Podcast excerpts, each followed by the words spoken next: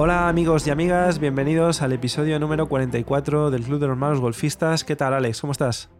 Muy buenas, Sergio. Pues muy bien, con un mejor tiempo, los días ya son más largos, ya se nota el cambio de hora y la verdad que, bueno, me gustaría decir que más tiempo para jugar a golf, pero bueno, más día para jugar a golf, pero el tiempo es el mismo, ¿no? Pero bueno, ya sacaremos tiempo para, para hacer nuestras partiditas, torneos, etcétera. Eso es. Bueno, hemos jugado un torneo de 18 hoyos también, que no es lo habitual. Ahí también nos sirve para ver un poquito la realidad de, de en qué nivel estamos, porque claro, cuando juegas 9 hoyos, muchas veces o si empiezas muy mal, no te da tiempo a recuperar, y si empiezas muy bien y acabas muy bien los 9 hoyos, tampoco tienes la sensación de saber si en los otros 9 que te faltan hubieras completado esa ronda como debería o no, ¿no? Entonces, pues bueno, esto de jugar torneos o, vueltas de 18 hoyos de vez en cuando, pues también mola. Y nada, hoy lo que queremos hablar es eh, el aspecto mental, en el aspecto del juego en el que más importante es la parte mental, que es el pat, porque al final es un golpe que técnicamente, pues digamos que todo el mundo sabe cómo tiene que hacerlo, pero donde seguramente interviene más la parte mental, ¿no? Para mí técnicamente es el golpe más sencillo, porque al final es el, digamos, el que menos swing haces. Eso es. Pero, por contra, a nivel mental es el más complicado. Totalmente, porque claro, intervienen aspectos que en un golpe de otra parte del campo no intervienen, como por ejemplo pues el hecho de que el margen de error que tienes es mucho menor que en un golpe de salida de ti, que tienes que preocuparte mucho por la caída, hacia dónde va la bola cuando rueda, y por contra, pues hay aspectos que en teoría no deberían entrar en juego, como puede ser caer en un bunker o el agua, ¿no?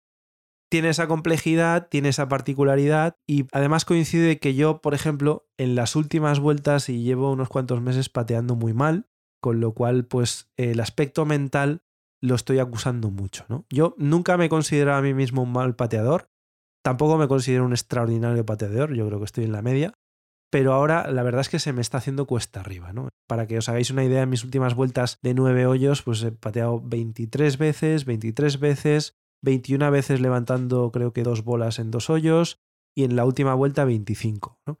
Esto es un absoluto desastre. No te lo puedes permitir esto. No, no, estamos hablando de que tengo una media de 2,5 bats por hoyo. O sea, imaginaros la cantidad de golpes que estoy perdiendo. Pero yo ya te lo he dicho, no es tu técnica, ¿eh? es la confianza. Y yo creo que el pad, independientemente de que tengas un tipo de pad u otro, es un tema de confianza puro y duro. ¿eh? Sí, sí, totalmente. Entonces, claro, ahora que parece que no salgo de ese hoyo en el que me he metido yo solo, he querido analizar, ¿no? ¿Cuáles son mis pensamientos que he tenido últimamente antes de patear? El primer pensamiento, cuando llego a green es, espero en esta ocasión no hacer tres pads antes de hacer el primer pad ya estoy pensando en no hacer tres. Claro, ese pensamiento negativo evidentemente no me beneficia en nada, al contrario, ya me está poniendo la presión, ¿no? Como cuando te presionas a ti mismo, decir, en esto yo tengo que hacer un verdi y cualquier eh, resultado que no sea un verdi es malo, pues ahí te estás metiendo una presión que, no tienes que meterte mm. nunca. Pues el hecho de esperar no hacer tres pads ya de primeras, pues tampoco es algo positivo, ¿no? Otro pensamiento que tengo, cuando ya vas justo, llegas al hoyo, que llegas justito en green en regulación respecto a handicap, el pensar, si no hago dos pads ahora, no puntúo en el hoyo. Tampoco me beneficia en absoluto y es un pensamiento que me ha rondado la cabeza muchas veces en, en estas últimas vueltas, ¿no? Por ejemplo, la falta de confianza que tengo a la hora de leer la caída, ¿no? Puntualizo. No es que tengas falta de confianza leyendo la caída, es que no te crees la caída que lees. También, también puede ser, también tienes toda la razón y piensas que no sabes leer caídas. De hecho, tú me lo has dicho y dices, es que yo no sé leer caídas. Bueno, pues a lo mejor uno de los entrenos que tienes que hacer es, en vez de ponerte a, patear, ponerte a leer caídas. Sí, estoy de acuerdo contigo. O pasar más tiempo, de decir, bueno, pues miro detrás de la bola, miro desde el lado opuesto, miro desde los laterales y luego le pego. Claro. Luego, muchas veces, y esto lo comentaremos más adelante, es el compromiso que tú adquieres cuando se supone que has leído la caída y estás convencido en ella, ¿no? Para mí es la clave, ¿eh? Una vez una persona me dijo, dice, mira, Alex, dice, tú pones la bola, estás, por ejemplo, yo que sea, 3, 4, 6 metros, da igual, ¿no? Tú pones la bola, lees la caída, te paras a leerla y tú consideras que esa es la caída que tú tienes. Entonces tú haces tu swing de prácticas con el pad para ver la fuerza, porque normalmente en el pad el swing de prácticas es para ver la fuerza apuntando en función de la caída que tú consideras y te tienes que comprometer con ese golpe. Ahora bien, que ese golpe no entre en el hoyo, sino que quede muy lejos, quede muy corto, o la caída no sea la que sea, ok. Tú puedes tener un pensamiento negativo, pero analiza si el golpe que has pegado es el golpe lógico en base a lo que tú has analizado. Porque seguramente muchas veces tú piensas que no pateas bien, pero sí que estás pateando bien. Estás pateando bien en base a la fuerza y la caída que tú te has planteado. Es decir, que el pat está bien hecho en base al análisis previo que tú has hecho de ese pat. Claro, tú tienes que saber que si tu problema es de análisis o de golpe. Claro, o sea que el problema viene de antes. Claro, es que a lo mejor yo creo que tu problema no es de técnica. Yo creo que tu problema es de que tú lees una caída y con una fuerza y no metes ningún pad. Y a lo mejor esos golpes te están provocando tripateos. Ok, pero el golpe primero que has pegado tiene sentido en base a la caída que tú considerabas que había y a la fuerza que tú consideras que tenías que hacer. Porque si es así, tu golpe de pata está bien dado. Otra cosa es que el resultado no sea el esperado, pero tu golpe de pata está muy bien dado en base al análisis que tú has hecho. Con lo cual tú te tienes que quedar con eso. Para mí eso no es patear mal. Para mí eso es analizar mal el golpe de pad que tú tienes que hacer. Pero a nivel técnica es un golpe bien dado. Y yo creo que si cambias eso a nivel mental, los resultados van a salir. No vas a patear mejor, porque yo no considero que estés pateando mal, ¿eh? Yo creo que confluyen varios aspectos, ¿eh? Y uno seguramente es este que comentas, Luego también pues, eh, es analizar cuántos de los pads se me van por la derecha y cuántos por la izquierda, ¿no? Porque yo creo que últimamente también he tenido algún problema en tema de alineación en el momento del impacto. Pero bueno, yo creo que son varias cosas que van sumando, ¿no? Pero obviamente al final eso en el aspecto mental te va minando, te va minando, porque yo muchas veces llego al green y este es otro de los pensamientos que tengo es convencido de que no la voy a meter, pero espero al menos no dejarla demasiado lejos, ¿no? Que tenga la oportunidad de hacer dos pads. Claro, es que eso mentalmente me machaca, ¿no? Porque claro, yo llego al green y sobre todo en greens grandes, tengo la sensación cuando tengo que patear de que estoy en medio del océano y que tengo demasiadas opciones a mi alrededor y no sé con cuál quedarme, ¿no? Entonces, yo llego al green y no disfruto del reto de intentar invocar ese pad. Para mí ahora se me hace cuesta arriba totalmente. Y yo creo que te autoconvences de que ese primer pad, que es largo, lo vas a dejar a una distancia tal que te va a entrar el tembleque y no vas a ser capaz de hacer dos pads. Totalmente, sí, sí. Yo a mí una de las cosas que me va bien y te doy como consejo y para la gente que nos esté oyendo es en patch medios largos, o sea, si son cortos pues intentas meterla, ¿no? Pero en patch medios largos mi objetivo, ojalá entraran más, ¿no?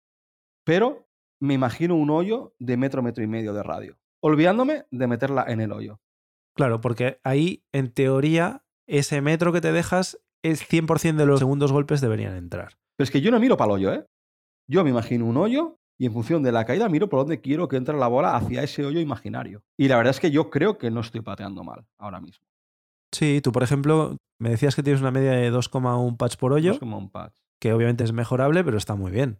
Yo lo firmaría ahora mismo, ¿eh? Yo estoy en dos patch y medio ahora mismo pateando en las últimas vueltas. O sea, unos números bastante aceptables. Sin estar tú practicando tampoco el pad seguramente todo lo que a lo mejor deberías, porque no tienes tiempo, ¿no?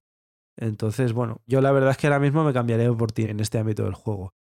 Entonces, lo que he hecho ha sido trabajar un poquito. Y entonces lo que he buscado es diferentes técnicas que grandes coaches de pad recomiendan en este ámbito y ver cuáles de estas realmente las estoy llevando a cabo y cuáles no, porque a lo mejor es que ahí tengo un problema de base todo obviamente desde el punto de vista mental. ¿eh?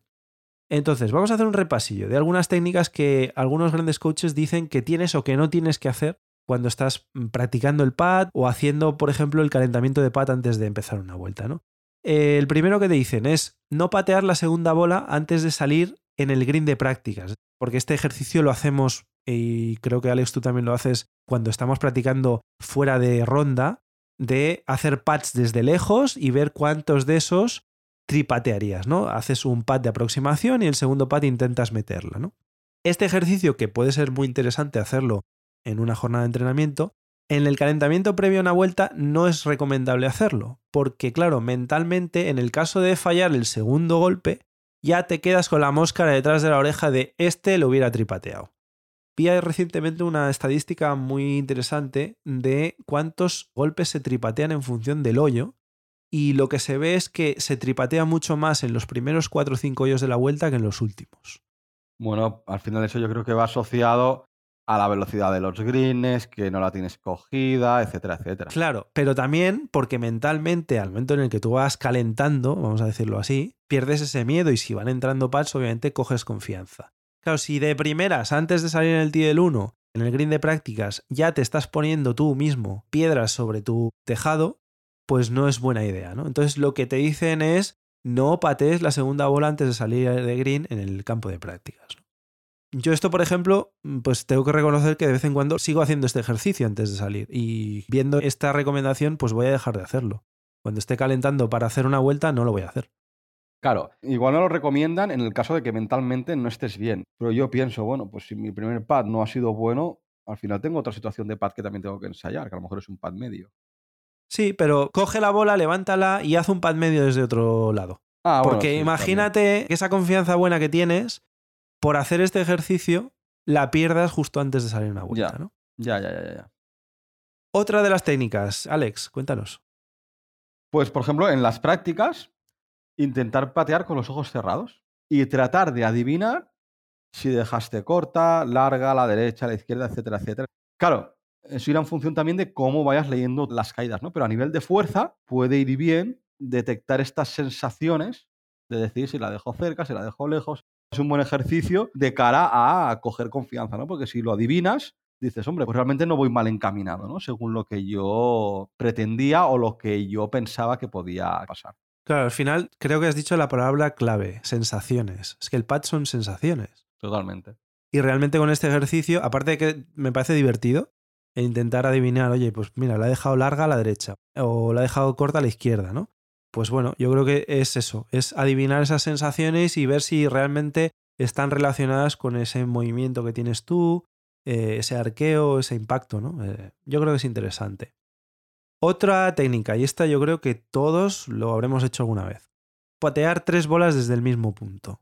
Al final es cómodo porque tú tiras tres bolas ahí, pateas una, pateas otra y uy, esta, pues venga, un poquito más de fuerza para que llegue al hoyo porque la bola anterior la ha dejado corta.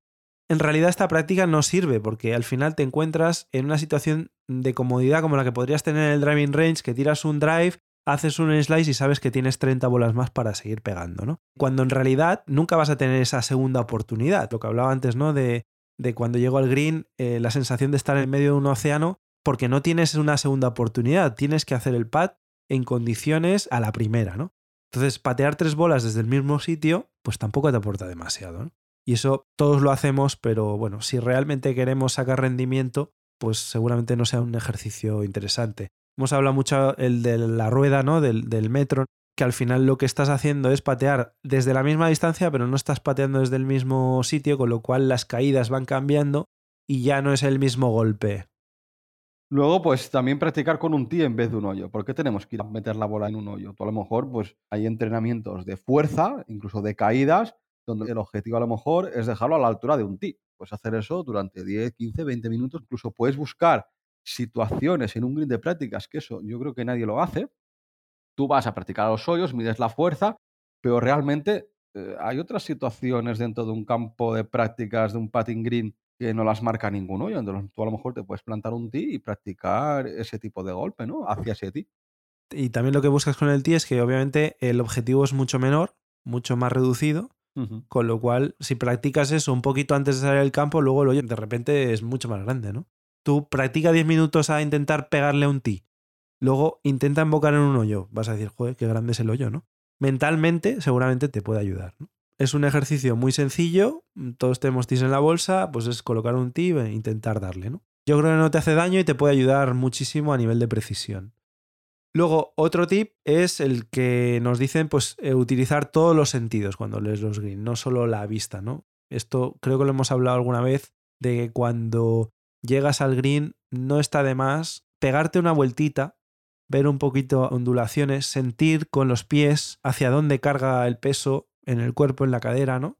Hacia la izquierda, hacia la derecha. Ahí vas viendo un poquito dónde está el punto bajo del green, dónde está el punto alto, hacia dónde van a ir las bolas al final. Pues yo este tip, yo este tip precisamente a mí no me funciona. ¿eh? Por más que he intentado alguna vez el tema de los pies, a mí este tip no me funciona, por ejemplo. Pero bueno, que cada uno se quede con los tips que le funcionan a ellos. ¿no? Claro. Al final se trata de practicar una serie de consejos que os podemos dar desde aquí con toda la humildad y quedaros con lo que más os funcione. Pero el objetivo es ganar confianza y comprometerse con el golpe de pad que queremos hacer. Entonces tú te fías exclusivamente de tus ojos, ¿no? A la hora de leer las caídas. Sí. Cuando tienes un pat en bajada, ¿miras la caída desde arriba o necesitas verla desde abajo? Desde arriba, desde abajo y desde los lados. Yo intento mirar siempre la caída desde los cuatro sitios. Que no es lo mismo, ¿eh? Desde detrás de la bandera hacia la bola, es decir, mirándola hacia arriba, te puede dar la misma sensación, incluso sensación contraria de las caídas, ¿eh? Incluso cuando te vas por los laterales, puedes tener una sensación más de que, hostia, pues hay más caída de lo que yo pensaba o menos caída, ¿no? Entonces luego vuelvo a la bola por detrás y entonces ahí ya intento imaginar por dónde quiero que pase la bola. Y siempre desde el hoyo hacia mi bola. Es decir, no pienso desde la bola cuando el impacte tiene que ir por aquí, sino me imagino entrando en el hoyo y cuál es el recorrido, digamos, hacia atrás, hacia el inicio. Como si hiciera un, un rebobinado. Luego, el tema del compromiso, ¿no? Que lo hemos hablado antes. Una vez te has decidido por la línea, comprometerte al máximo con ella y buscar un punto entre 15-20 centímetros por delante tuyo por el que tiene que pasar la bola para cumplir con ese compromiso que has tenido. ¿no? Es esencial que el alineamiento de la cara del palo en el momento del impacto esté cuadrado con ese objetivo al que te has comprometido para ejecutar el golpe en buenas condiciones. ¿no? Así es. Así es. Yo es algo que intento hacer, ¿no? comprometerme con el golpe independientemente del resultado. Evidentemente en torneo sí que a nivel mental cuesta un poco más. A nivel de fuerza, yo creo que las caídas las leo bastante bien, pero a nivel de fuerza en torneo empiezo normalmente quedándome corto siempre o pasándome, puedo pasar de un extremo al otro, pero sí que cuando estoy practicando o juego sin la presión del torneo, eh, intento comprometerme siempre con el golpe, que es lo que me falta un poquito en torneo. ¿no? Y luego, claro, relacionado con el compromiso del golpe, pues cuando estás haciendo e-, el swing de prácticas antes de pegar el golpe con el pad, imaginarte el impacto, imaginarte lo que va a rodar la bola. Y de hecho, bueno, eso es para un poco calcular la fuerza que va a tener la bola hacia el objetivo que te estás marcando, ¿no? Y luego realmente si el resultado es el que esperas, pues eso a nivel de confianza ayuda, ¿no? Pero para eso, claro, hay que pegar muchos y muchos pads, ¿no? Sí, es un poco lo que comentabas antes, ¿no? Tú lo hacías a la inversa. Yo sí miro dos cosas. Una es, yo desde la bola hacia el hoyo, sí que analizo a nivel de fuerza. Me imagino que yo cojo la bola con la mano y la tiro rodando por el suelo. Cuando, cuando tú tiras una canica, al final tú el brazo lo mueves para atrás. Haces como un balanceo de brazo hacia atrás, ¿no? Sí. Pues ese balanceo que haces, imaginándote, sin ningún palo, ¿eh? solo con la mano, que la bola va a rodar hacia el hoyo y dices, a ver qué fuerza necesito, ¿no? Pues es el mismo que trato de hacer en el swing de prácticas. Y eso sí que lo miro desde la bola hacia el hoyo. Pero a nivel de caída, me imagino desde el hoyo hacia la bola. Y eso me ayuda a saber a dónde tengo que apuntar. ¿Por qué? ¿Qué ganas con eso al hacerlo al revés? No lo sé, a mí me funciona. No sé, a mí me permite analizar mejor todas las caídas. Porque a lo mejor yo, si, si analizo desde mi bola hacia el hoyo, solo me fijo en los primeros centímetros o metros en un pad largo, ¿no? O a lo mejor miro solo la caída que tengo alrededor del hoyo. Sí, es un poco lo que comentabas antes, ¿no? del el otro día que estuvimos jugando una vuelta así de, de ocio y había un, un, green en el que más o menos los dos dejamos la bola relativamente en el mismo sitio, era un pat en bajada con caída hacia un lado. Bueno, supuestamente caída hacia un lado, porque luego lo que vimos fue que caía hacia un lado al principio del pat y hacia el otro cuando se acercaba al hoyo. Claro, yo solo me quedé con esa segunda caída, no con la primera. Tú sí que la habías visto, ¿no? Y es uno de los temas que seguramente a mí me falta, ¿no? El acabar de ver las caídas de todo el recorrido de la bola. Es que es más, tú dijiste, no, no, el pad cae de izquierda a derecha, sí, cae de izquierda a derecha cuando faltan 20 centímetros para llegar al hoyo. Pero el resto de los dos o tres metros que teníamos de pad caía de derecha a izquierda. Con lo cual, claro, si tú piensas que cae de izquierda a derecha y apuntas muy a la izquierda, el primer tramo, como te cae de derecha a izquierda, se te va a ir todavía más a la izquierda, con lo cual a lo mejor luego cuando te acercas a la bandera ya no te cae de izquierda a derecha, sino que te sale recta. Y a lo mejor quedas más lejos todavía, ¿no? Pues a mí no sé, a mí el imaginarme por dónde va a entrar la bola al hoyo y tirar ese recorrido luego hacia atrás me ayuda a leer bien las caídas. Pero bueno, eso me funciona a mí. Sí, sí. Bueno, lo probaré. Al final no pierdo nada. Y leer bien desde los cuatro puntos, ¿eh? porque hay veces que solo desde la bola hacia el hoyo tienes una sensación, pero cuando te miras del lado contrario o caminas por los dos laterales, tanto imaginemos que tú estás en la bola y tienes que ir a izquierda-derecha, ¿no? Pues el hecho de ir caminando por la zona más alta o caminar por la zona más baja te puede hacer ver a mitad de recorrido, por ejemplo, que la caída se acentúa o queda más planito, ¿no? Entonces puedes ver diferentes tramos de caída, ¿no? Entonces, claro, si tú miras eso, luego te puedes imaginar la bola por dónde va a entrar. Y luego hay otra cosa, que últimamente lo estoy haciendo y también influye en el recorrido de la bola y las caídas, que es hacia dónde está cortado, la hierba. Si tú, por ejemplo, tienes un hoyo y la hierba siempre tiene una parte seca o más seca que el resto, la parte seca te marca la dirección hacia donde está cortada la hierba. Es decir, que si tú ves un hoyo y la parte de la derecha está más seca, significa que la bola, aunque no haya caída, te va a hacer un poco de recorrido de izquierda a derecha. Sí, sí, eso es, muy importante esto que dices. ¿eh? Y yo eso lo tengo en cuenta también. Sobre todo ahora que empieza la época seca, seguramente aún tenga más implicación esto, esto que comentas. Y luego, bueno, hay otros consejos ¿no? que nos dan estos gurús del pad, ¿no? que igual que cuando estás en el tee de salida, si tienes dudas, mejor salte de la bola y vuelve a hacer toda la rutina. En el pad lo mismo, al final en el pad tú tienes que tener una rutina pre-golpe. Bueno, lo que dicen muchos coaches, ¿no? Que al final la prerrutina que hablabas es muy importante cumplir la rajatabla en todo el tiempo, ¿no? Esto es como vemos en, baloncesto el ejemplo de los tiros libres, ¿no? Al final cada jugador tiene su rutina, uno bota dos veces, uno no bota, uno mira primero al aro, otro hace rodar la pelota en su mano, pero lo repiten siempre, siempre, siempre. Y esto, como en, los tiros libres, pues lo ves muy a menudo, ves que eso lo cumplen a rajatabla porque al final mentalmente les ayuda a estar en una situación de confort antes de patear, que es lo que buscas, ¿no? Y luego, importante también, y esto yo me acuso de, de hacerlo muchas veces por el no ralentizar demasiado el ritmo del partido, a veces estás puesto en la bola y de repente por tu mente pasa un ápice de duda de la línea que habías decidido. Muchas veces seguramente por eso que comentas tú de no estar del todo seguro con la lectura que he hecho de las caídas, ¿no?